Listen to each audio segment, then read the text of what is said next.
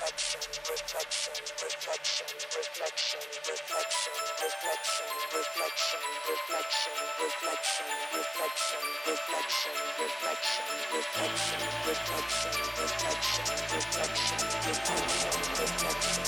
reflection reflection